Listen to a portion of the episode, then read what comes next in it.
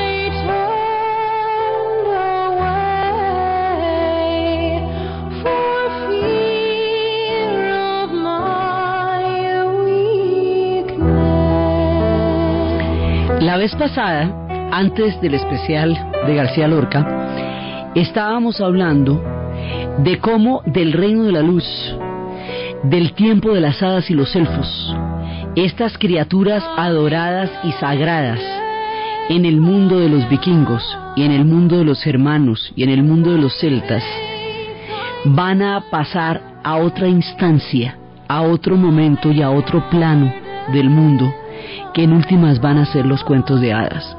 Los primeros dioses que habíamos visto morir como dioses y renacer en otra parte de la cultura habían sido los dioses griegos. Habíamos hablado de esto cuando la cultura romana se cristianizó y los dioses del Olimpo quedaron suspendidos en el tiempo y muchos siglos después, por las verdades profundas y psicológicas que encierra el mito, pasaron al psicoanálisis y hablamos de cómo el psicoanálisis en el siglo XX incluirá el complejo de Edipo, el complejo de Electra, el narcisismo, como fundamentos del comportamiento de la psiquis humana. Eso pasó con esos primeros dioses. Ahora va a pasar algo eh, análogo con los dioses de los germanos y los dioses de los vikingos. Estábamos hablando a lo largo de todo este relato de un árbol sagrado que se llama Yggdrasil. Y este árbol sagrado que se llama Yggdrasil es un árbol donde están contenidos los nueve mundos. Es la historia de la cosmovisión del mundo de los vikingos. Aquí habíamos visto cómo convivían una cantidad de seres y cómo estaban los haces, que eran y cómo estaban los vanires, que lograron una convivencia después de bastantes escaramuzas, y como los vanires eran los dioses de la fertilidad como Freya, y como los haces eran los dioses, digamos, más bélicos como, como Thor o como Odín, pero como Odín también era un dios que para conocer lo profundo del corazón humano se disfrazaba de mago, se disfrazaba de un antiguo anciano que alguna vez eh, era el arquetipo de lo que sería Gandalf más adelante, para poder desprevenir a los moradores de una casa y conocer su corazón. Habíamos visto a Thor con su martillo y con su emblema de lealtad. Habíamos visto a Loki con su naturaleza, con su naturaleza cambiante, que pasará de ser un dios juguetón a convertirse en un dios que eventualmente será maligno. Nosotros después veremos en su momento cómo es que van a morir estos dioses como tal, pero esos dioses están, la muerte de esos dioses está escrita en su misma mitología. Ellos de todas maneras van a entrar a, a, reconocer que en algún momento su reino va a desaparecer. Por eso es que todo el tiempo están cuidando el camino del arco iris para que no se trepen por él los gigantes, porque de todas maneras esto había empezado por matar a un gran gigante. Saben que en algún momento van a tener que enfrentarse a ese antiguo pasado y que su reino morirá para dar lugar a unos dioses más amables, a una era diferente. Ese reino, esa, esa muerte de todo el reino de los, de los haces y de todas estas historias, lo que llamamos el Ragnarok, que es la, el Ragnarok que es la, la destrucción total, digamos, la, el fin de su era en el tiempo. Entonces eso lo vamos a ver después con toda la, con todo el detalle de cómo es que se va a dar esto. Pero el asunto es que las antiguas religiones del bosque se van a enfrentar a una nueva mirada del mundo que es el cristianismo, era lo que estábamos viendo en el, en el tiempo anterior, en el programa anterior de nuestra serie, estábamos viendo cómo el cristianismo en un primer momento va a ser un sincretismo con los espíritus del bosque.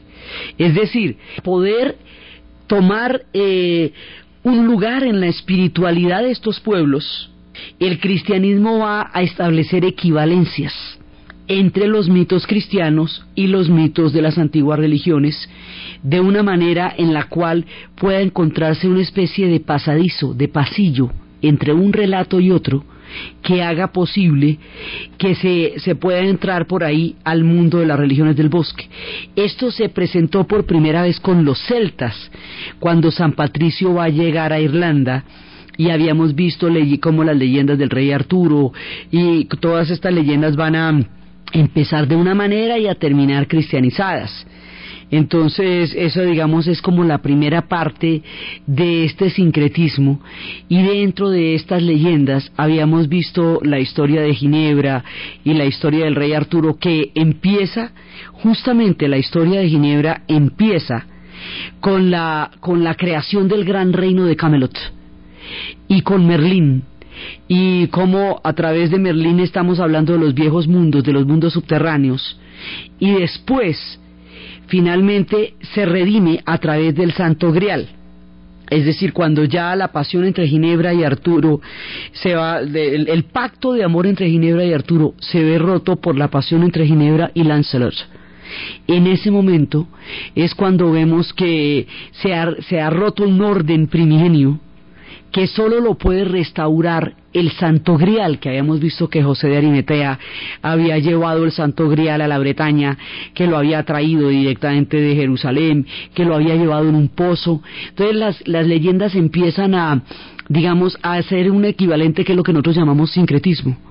Entonces, precisamente así es que en un primer momento se dan el contacto. Esta empieza primero por los celtas, por las leyendas celtas, porque son anteriores y son más antiguos, son, son, digamos, están primero en el orden histórico y luego el mismo proceso se va a dar con los vikingos más con los hermanos y con los vikingos, que son en últimas un tronco, digamos, son, son los troncos comunes de las religiones del bosque.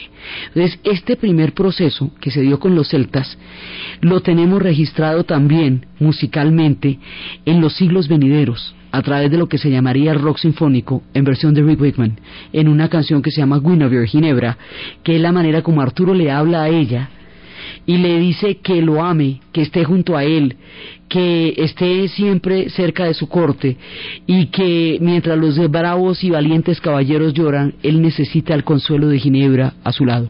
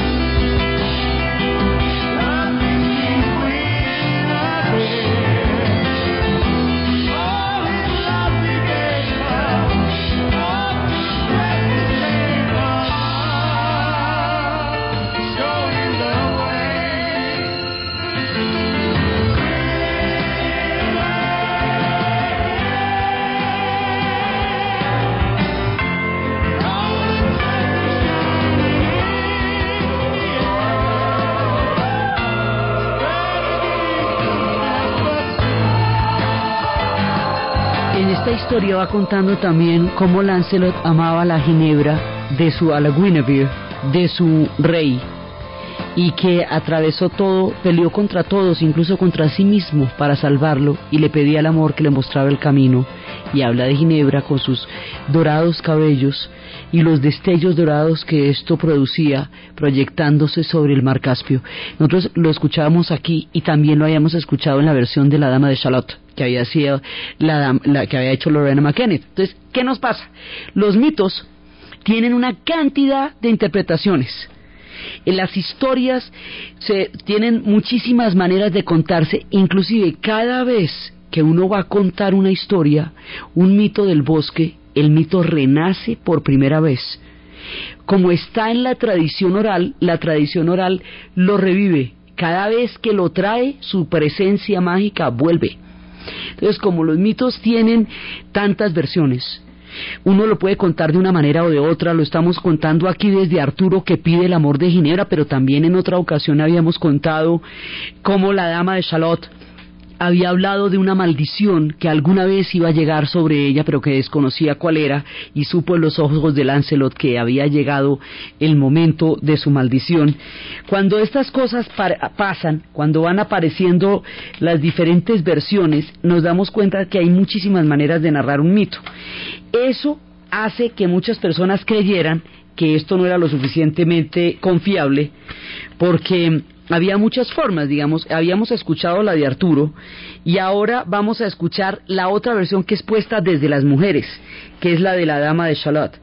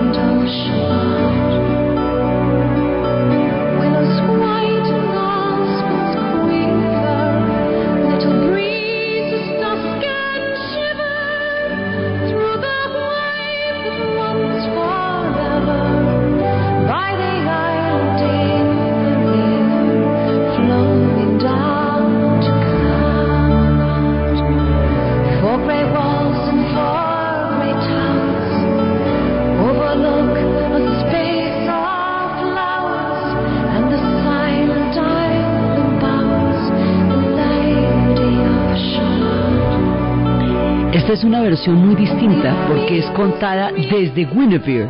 Y no la llaman Guinevere sino la dama de Salot, una dama que había nacido en esta isla de Salot en un lugar paradisíaco y que prefigura en su mente que en algún momento su felicidad, su belleza, todo aquello que la, que la acoge y la ha hecho crecer y madurar feliz, va a verse confrontado a una maldición y ella habla de Camelot y ella habla, digamos, como de visiones, pero ella no lo puede precisar todavía cuál es la naturaleza de esas visiones. Y va a conocer a Arturo, y va a conocer a Camelot, y después, cuando vea al caballero Lancelot, va a ver en sus ojos que había llegado el tiempo que se le había dicho de la maldición. Entonces, las, las muchas maneras como se pueden contar los mitos y las leyendas, hacen que no exista una única versión de ellos una clara versión de ellos que sea la única original y que todo el que no la cuente así la está contando mal, porque las tradiciones orales vienen de muchos lugares, se repiten de un oído a otro, de un pueblo a otro y cada uno las va modificando según va percibiendo la naturaleza de esas narraciones. Entonces, esto hace que hay una parte en que se van a enfrentar. Primero, a través del sincretismo hay una equivalencia, pero las antiguas religiones del bosque se van a enfrentar eventualmente con una religión completamente organizada, que es el cristianismo. El cristianismo había empezado desde los tiempos del Imperio Romano, para la época en que llegan las oleadas de los germanos y más adelante para la época, porque los hermanos de todas maneras empiezan a hacer su aparición en escena muy protagónicamente a final del, del Imperio Romano, ya cuando el cristianismo está empezando a generar una visión valorativa del, mundo después de la caída del Imperio Romano. Entonces, digamos, están casi que son contemporáneos en, su, en el proceso de la cristianización de Europa. En una primera parte, primero los celtas, digamos, los más, la gente más nórdica, es con los que se van a encontrar con la cristianización eh, en varias etapas. Entonces hay una etapa con los celtas, otra etapa con los hermanos, pero después de los hermanos vienen los vikingos, entonces otra vez hay que echarle el cuento a los vikingos. Entonces hay siglos, digamos, de siglos intermitentes entre los procesos de cristianización y los procesos de las religiones del bosque, que son religiones antiguas y poderosísimas, que vienen con los dioses germanos y los dioses vikingos y que están todas fundamentadas en el cosmos sagrado de Yggdrasil y los nueve mundos de los que hemos estado hablando permanentemente en nuestro relato. Entonces resulta que a medida que el cristianismo se va consolidando y se va volviendo hegemónico, y va bebiendo de las tradiciones de la antigua filosofía griega a medida que se primero se basa en Platón y más adelante se va a basar en las traducciones de Aristóteles que van a llegar por la vida de las cruzadas y a medida que se va fundamentando como teología va tomando un cuerpo doctrinal, una ortodoxia. Esta ortodoxia va a definir qué es y qué no es cristiano ¿Qué se considera parte del mundo cristiano? ¿Qué se considera parte del mundo pagano? Aquello que no es cristiano se va a considerar primero pagano, en el mejor de los casos, y más nochecita herejía, y más noche aún brujería. O sea, de una relación sincrética en la cual había una equivalencia entre, entre los conceptos de lo sagrado, que va involucrando poco a poco, a través de la conversión y del sincretismo, los, los espíritus del bosque a un mundo monoteísta, vamos a pasar a un momento en que esto se va a volver una hegemonía total.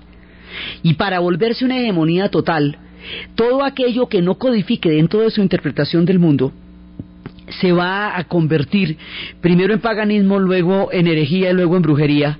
Y cuando eso pase, va a haber una persecución aterradora sobre las antiguas religiones del bosque. Habíamos hablado en 1600 cuando salió un decreto que estaba prohibido creer en los espíritus del bosque.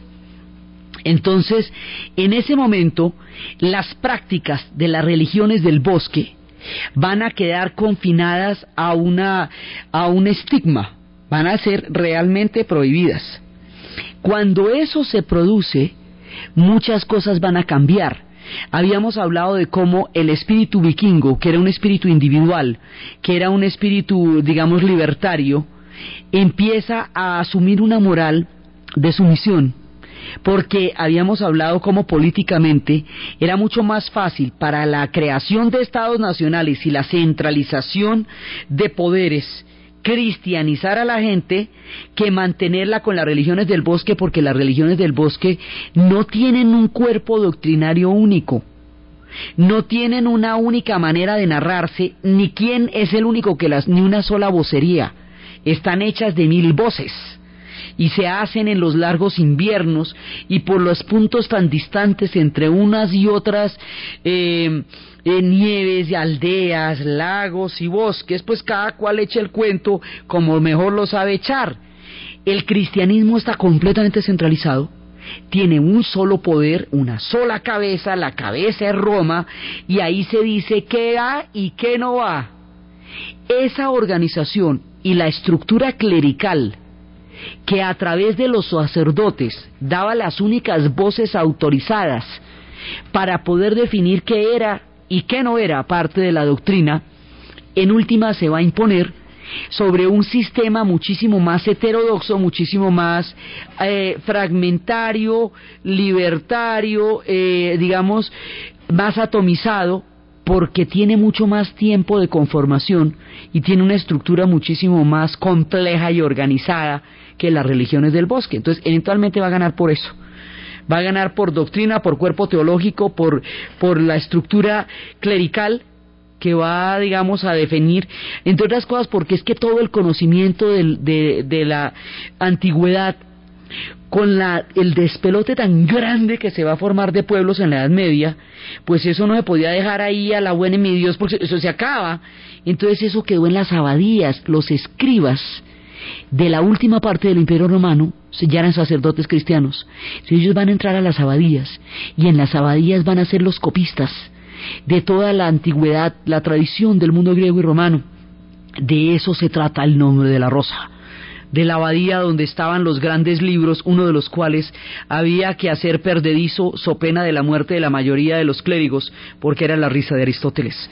Entonces, estas historias van a hacer que el conocimiento que acá digamos el conocimiento clásico de la cultura griega y romana esté solamente en manos de los clérigos y solamente sea conocido a través de la interpretación cristiana.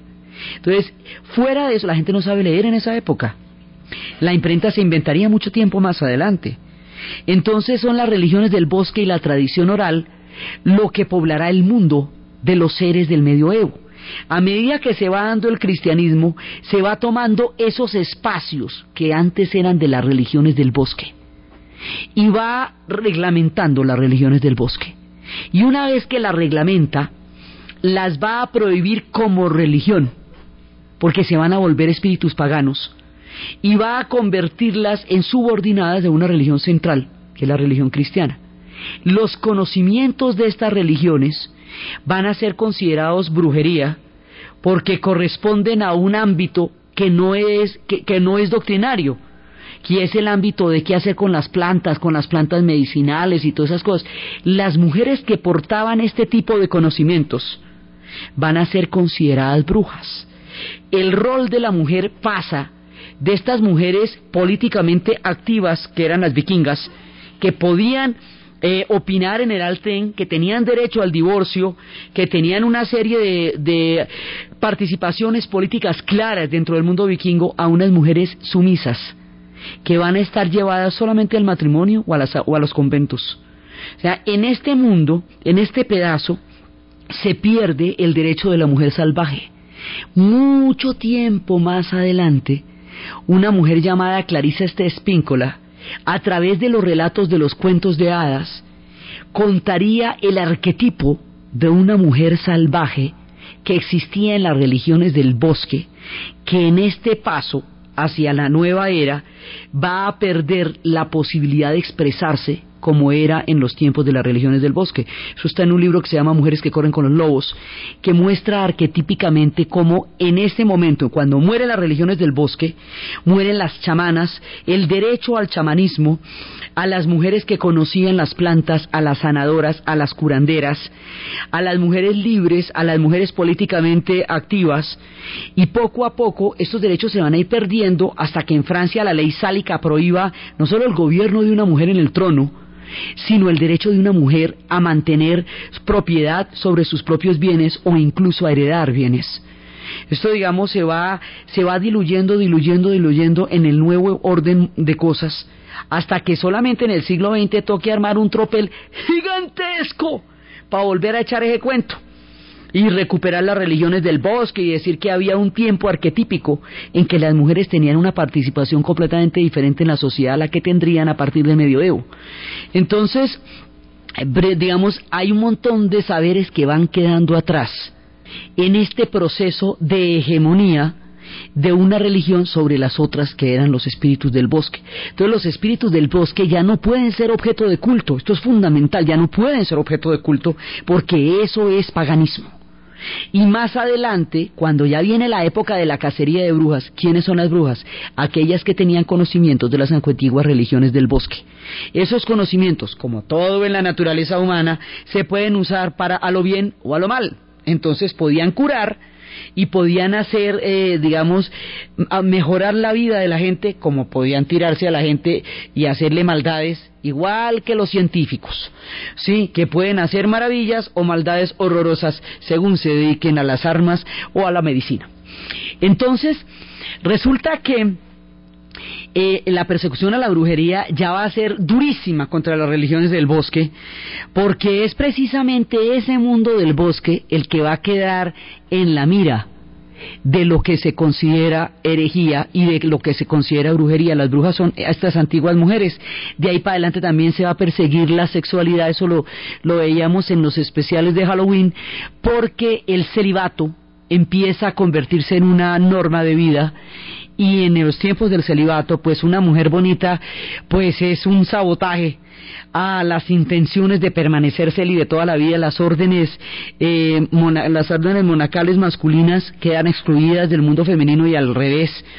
La sexualidad empieza a ser terriblemente perseguida y eso, digamos, es una otra de las cosas que cambia profundamente cuando desaparecen las religiones del bosque, donde la sexualidad tenía un juego mucho más libre, entre otras cosas por la supervivencia, porque eran pueblos acosados por durísimos inviernos y regiones muy fuertes donde no se podía perder tiempo, pues porque había que poblar regiones muy densas, muy, muy difíciles de sobrevivir en ellas. Entonces, las religiones del bosque van siendo recluidas y confinadas, las hadas y los elfos. Tan benéficos y tan luminosos del reino de la luz no van a poder sobrevivir en esta nueva era porque para eso están los ángeles. Mejor dicho, las hadas y los elfos compiten con los ángeles. Entonces, ángeles mata, los ángeles matan elfos porque no ve que estamos en un mundo que está alrededor de los ángeles tanto en el cristianismo como en el Islam. En el Islam los ángeles también son importantísimos porque no siendo visible de ninguna manera Mahoma, los ángeles son aquellos que van a llevar sus mensajes. Y en el cristianismo los ángeles son los que van a llevar los mensajes. Entonces, existiendo los ángeles, con sus bondades y con sus mensajes, los elfos y las hadas ya no son necesarios. El mundo de la luz, que iluminaba uno de los nueve planos cósmicos de Yggdrasil, desaparece porque ya hay otro reino para eso, que es el reino de los ángeles y de los querubines. Entonces así van siendo suplantadas cada una de las criaturas hasta que hay un momento en que solamente van a quedar en la tradición oral y solamente van a quedar única y exclusivamente en el folclore. Van a quedar como antiguos cuentos. Eh, hay un momento, digamos, en que, en que van a ser realmente perseguidas y quedan en la memoria colectiva, en la tradición oral y en el folclore pero ya no pueden ser objeto de culto y ya no pueden ser tomadas como formas de conocimiento porque hay una nueva interpretación que les quita ese sentido, ese sentido que tenían las antiguas religiones del bosque. Entonces, este es un primer momento en que el mundo del bosque se ve confrontado por una nueva visión del mundo.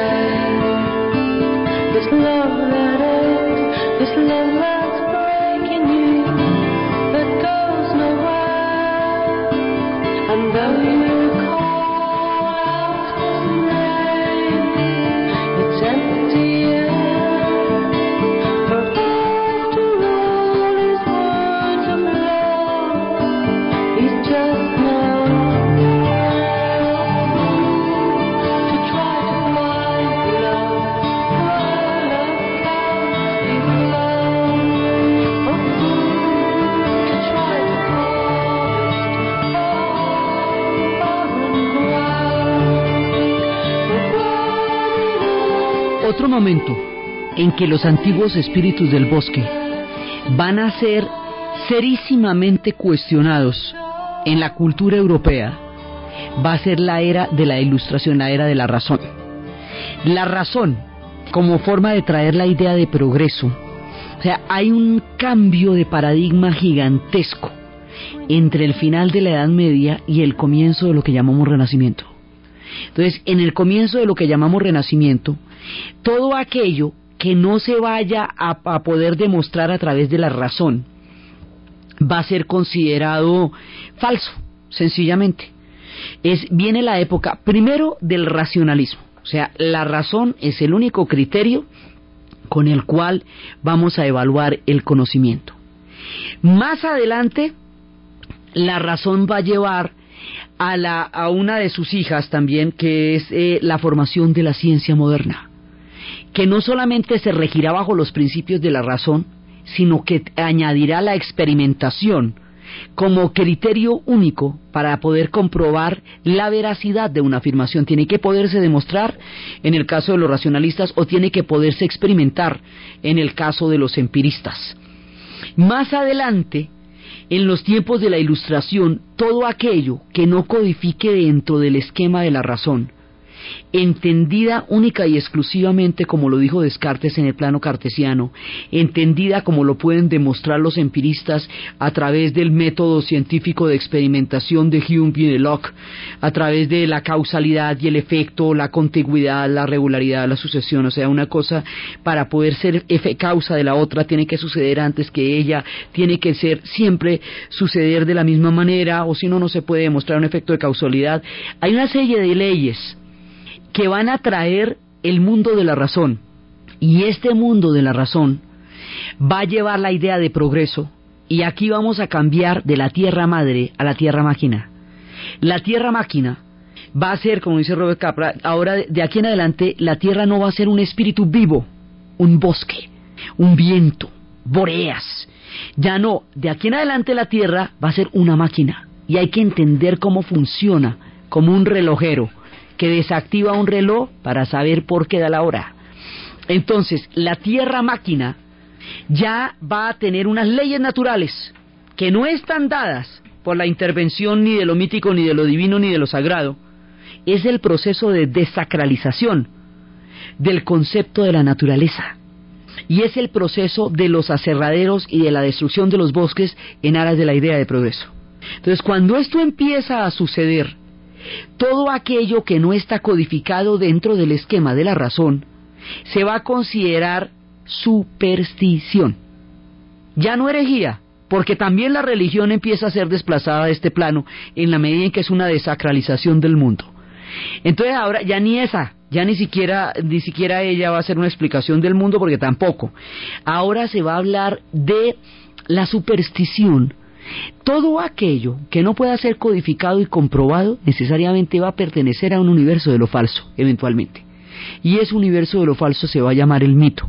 Ahí es cuando empieza la idea en la cultura de que el mito es una mentira porque no puede ser demostrado. Evidentemente nadie puede demostrar cómo de la cabeza de Zeus eh, en los tiempos griegos salió Minerva, la diosa de la sabiduría, tampoco nadie puede demostrar cómo en el árbol de Yggdrasil convivían nueve mundos, incluidos los enanos y los elfos, los haces y los venires. Porque así no funciona los espíritus del bosque. No están hechos con la lógica, están hechos con otra mirada del mundo que proviene del universo de lo sagrado. Entonces, y además pertenecen al espacio de la fe, lo mismo que el mundo teológico al que la razón también va a desplazar. Entonces, en ese momento, los espíritus del bosque están out, ya no por brujería, ni siquiera por malignos, por inexactos, por falsos y por incapaces de ser probados en un laboratorio. O sea, no puede coger la lealtad de Thor, no la puede meter en un tubo de ensayo porque no le cabe ni el martillo que se encoge y, se hace cada vez más fuerte según las necesidades y que siempre vuelve a las manos de Thor y que era tan grandote que necesitaba unos guantes de hierro para poderlos manejar. No, no, eso ya no se puede, eso ya no, ya no se estila. Entonces los espíritus del bosque bajo la ilustración quedan confinados al reino de la oscuridad por allá metidos porque para poder formar esta ecuación de la ciencia moderna hemos tenido que desprendernos de todo lo que se llame subjetividad. Todo aquello que pertenece a la imaginación, que pertenece a la, a la fantasía, que pertenece a las tradiciones orales, que pertenece a los espíritus del bosque o a la fe, en su conjunto no clasifica dentro de las nuevas verdades. Estas nuevas verdades nos van a llegar a una palabra que lo resumiría todo, e incuestionable ella, científico. Cuando dicen que algo es científico, le toca a la gente arrodillarse porque calcule qué más hace. Entonces, este pensamiento que se va desarrollando en Europa llega a tener tal fuerza que se va a considerar a sí mismo civilización. Y todo aquello que no esté metido dentro de este concepto de civilización será barbarie, mito o mentira. Este es el concepto que en, en últimas justifica el colonialismo, porque ellos consideran que lo suyo es civilización y los conocimientos de los pueblos a donde llegarán son conocimientos míticos, por lo tanto conocimientos pertenecientes a la oscuridad y al atraso que requerirán de esta nueva idea de progreso para conocer el verdadero valor civilizador. ¿Con el cuento llegan a la India, que es un atrevimiento muy terrible?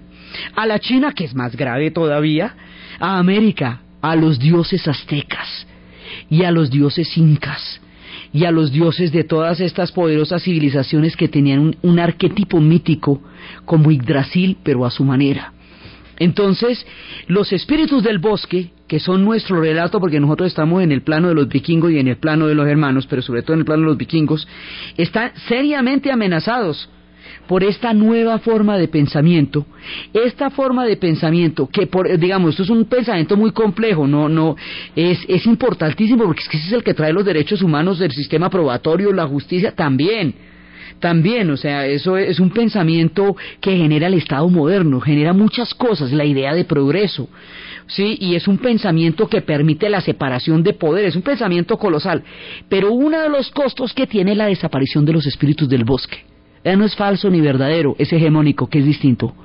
Entonces, ahí están los espíritus del bosque, no tienen lugar dentro de este pensamiento. es así y los van a sacar de ahí, aunque muchas de las, de las antiguas formas de este pensamiento estaban presentes en esos pueblos, como las ideas de los parlamentos, las ideas de los derechos políticos que tenían los vikingos, subterfugiamente van a quedar inscritos en la nueva idea del Estado moderno, pues eso lo vamos a ver después, políticamente hablando, qué pasaría con los vikingos cuando ya termine su era en el, en el siguiente programa, pero por ahora, como estamos en la parte de los espíritus del bosque, todos los espíritus del bosque van a quedar famélicos a la orilla, porque está llegando la tecnología y está llegando la revolución industrial. Y en el siglo XIX, cuando la revolución industrial llegue, cuando la máquina llega, la tala de bosques es gigantesca, la extracción del carbón, las máquinas empiezan a generar una cantidad de trabajo que antes era parte del reino de la naturaleza, el, corazón de la tierra, ahora va a ser extraído por gigantescas máquinas y los espíritus del bosque estarán completamente mandados a recoger en el momento en que llegue la máquina. Es uno de los momentos más peligrosos. Eso es todavía, todavía lo que la tradición de los pueblos uvas están reivindicando los espíritus del bosque, los espíritus de la tierra. Entonces resulta que van a llegar allá los espíritus, van a llegar las grandes máquinas y van a reemplazar el mundo de la naturaleza. Y en ese momento va a haber una confrontación entre los espíritus del bosque y la idea de progreso a través de la tecnología. Sin embargo, hay una canción que hace Jethro Tull de un personaje que se llama Jack el Verde, un espíritu del bosque que se encarga de mantener viva la hierba debajo de los espesos inviernos un personaje que está vestido con una capa verde luminosa, que bebe de las, del rocío que cae sobre las hojas, que tiene una bandera verde porque su consigna es el reverdecer del milagro de la naturaleza en la primavera, que nunca descansa porque siempre tiene que estar cuidando el verde para que se produzca el milagro de brotar las plantas después de que un larguísimo invierno ha cubierto de blanco todos esos paisajes británicos. Este personaje se le pregunta en un momento dado, oye Jack, que se llama Jack, ¿tú no crees que los motores, las máquinas modernas y todas estas, eh, estas nuevas eh, tecnologías y máquinas van a, a desplazarte? Entonces dice, pues sabe que yo no creo porque vi un poco de pasto creciendo en el pavimento hoy.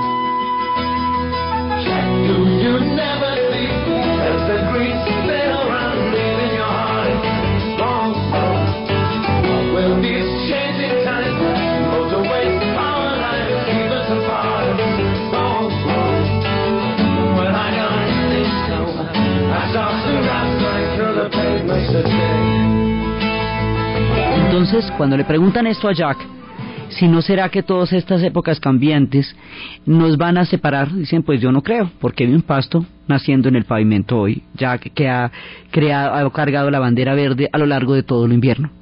Entonces, ¿qué pasa? En el siglo XIX surgen un montón de conceptos.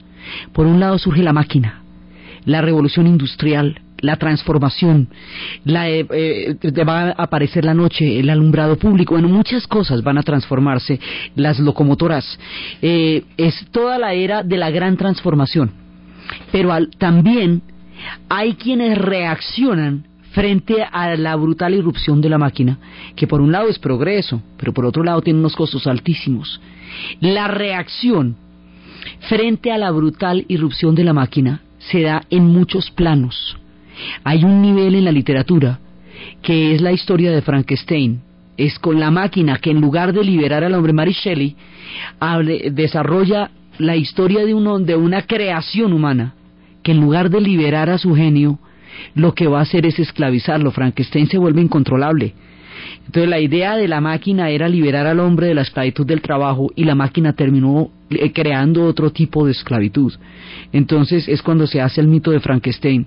Pero sobre todo hay una reacción que es fuertísima que se va a dar en la literatura, que se va a dar en la música, que se va a dar en la pintura, que se va a dar en todas las formas. Se llama el romanticismo.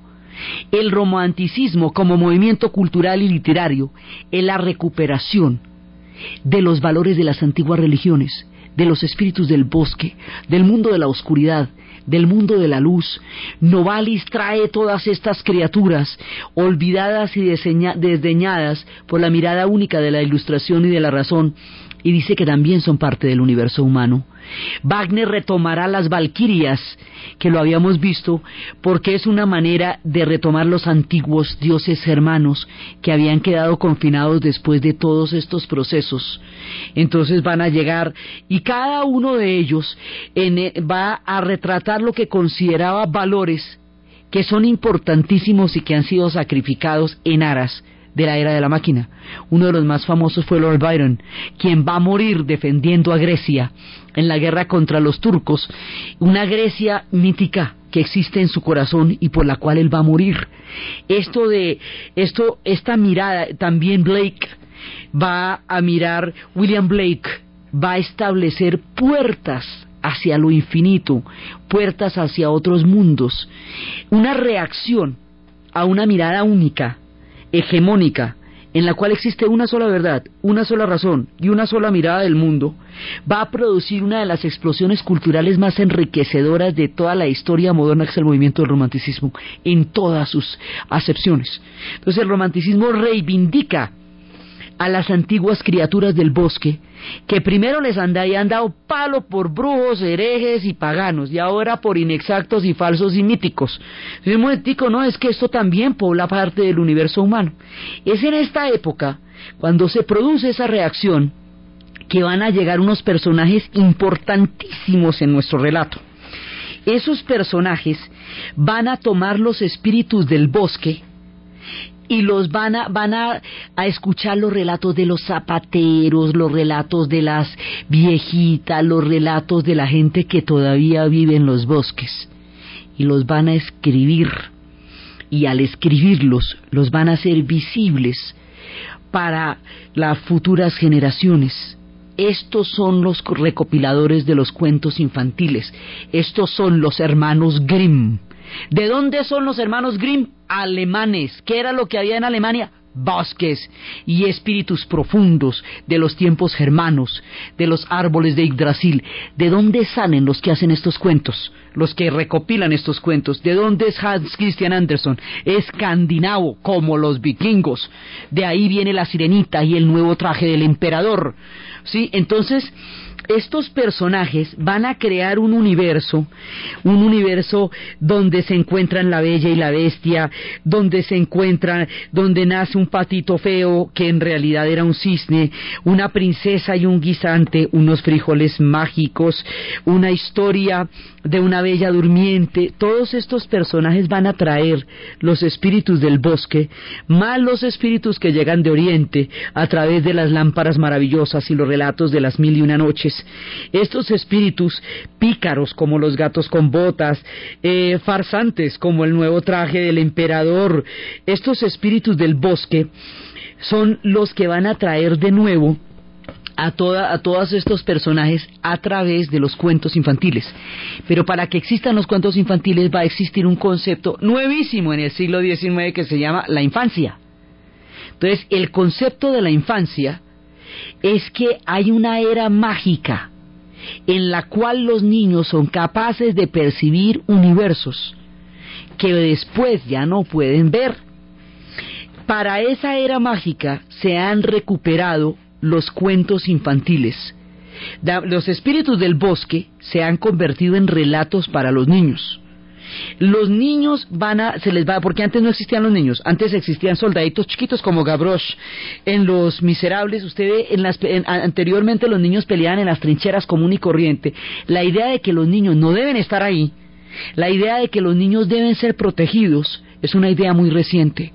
Y es una idea de los derechos humanos recientísima cuando empieza a desarrollarse en la infancia como un concepto específico de la formación del ser humano, los cuentos infantiles encuentran un lugar tan mágico como el bosque mismo, que es la imaginación y la mente de los niños, que son los que sí pueden ver los frijoles mágicos, que son los que pueden ver capas invisibles, que son los que pueden entender la naturaleza de los espíritus del bosque.